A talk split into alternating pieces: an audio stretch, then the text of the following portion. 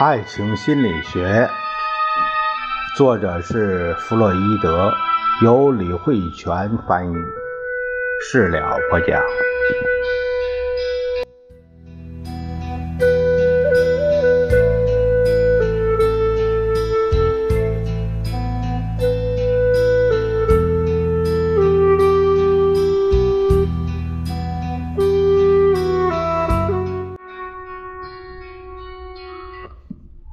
朋友们，我们今天看一下第一章的第六节，讲的是性变态行为多见于心理疾病患者的原因。我们看一下这一节内容。经过上述的分析，我们或许会对心理疾病病人的性生活产生一些偏见。认为他们的性行为本来就是不正常的，脱离正轨，对于他们来说也是人之常情。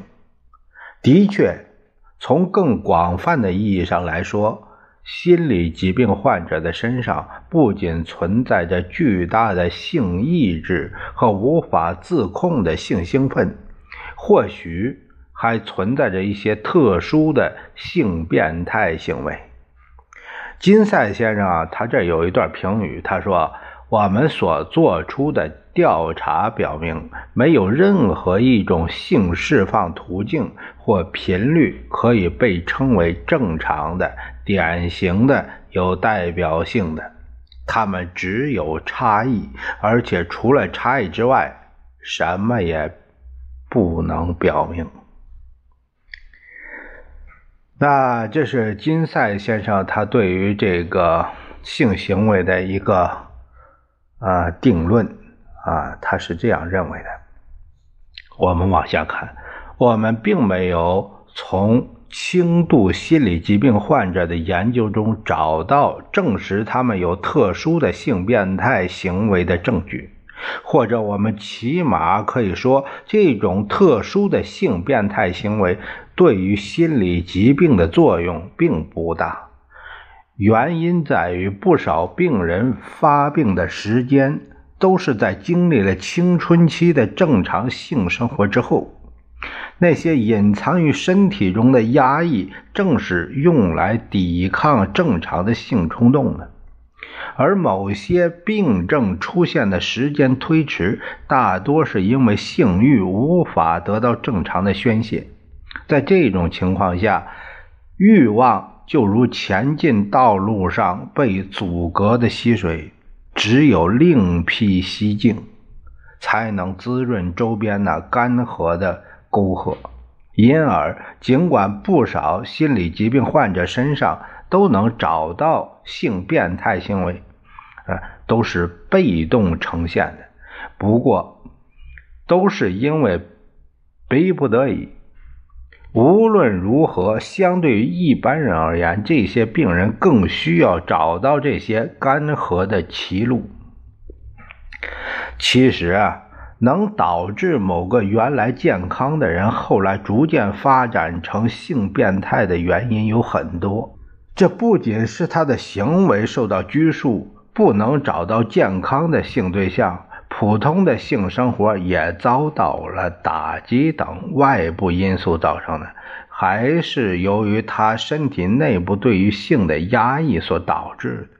性变态就是两者共同作用的结果。事实上，每位心理疾病患者的症状都可能不尽相同。有些患者之所以会产生性异常，是源自于。其本性，而有的患者则是像上面所说的那样，是因为欲望在正常的性生活或性对象中得不到满足，便走向歧路。但不管怎样，都可以看出，那些走向极端的心理疾病，往往是因为该患者的肉体和精神都指向了同一个偏好。的确，倘若是某个原本身体上就存在异常的人，或许根本无需借助生活中的经验就可以走向歧路，而某个身体上无异常的人，或许在遭受到一系列的异常打击后，也会患上心理疾病。这种说法也基本能够解释那些既源自先天又遭后天作用的病例。不过，倘若我们依旧不放弃那种较常人而言，在心理疾病患者群中会出现更多性变态的假设，那我们必须着重说明某个快感区域或是一些区域的兴奋。每个人都具有某种与众不同的先天倾向。到底？某种心理疾病与某种性变态之间是否存在着某种特殊的联系？我们尚未能进行详细的分析。呃，这是该研究领域内还有诸多问题尚未得到详细的说明。那么，我们讲了这么多，也可以看到。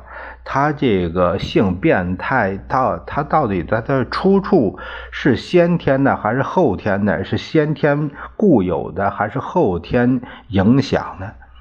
这些东西，呃呃，至至至少是弗洛伊德先生他说吧，呃，这个领域上没有呃更有清晰的一个认识。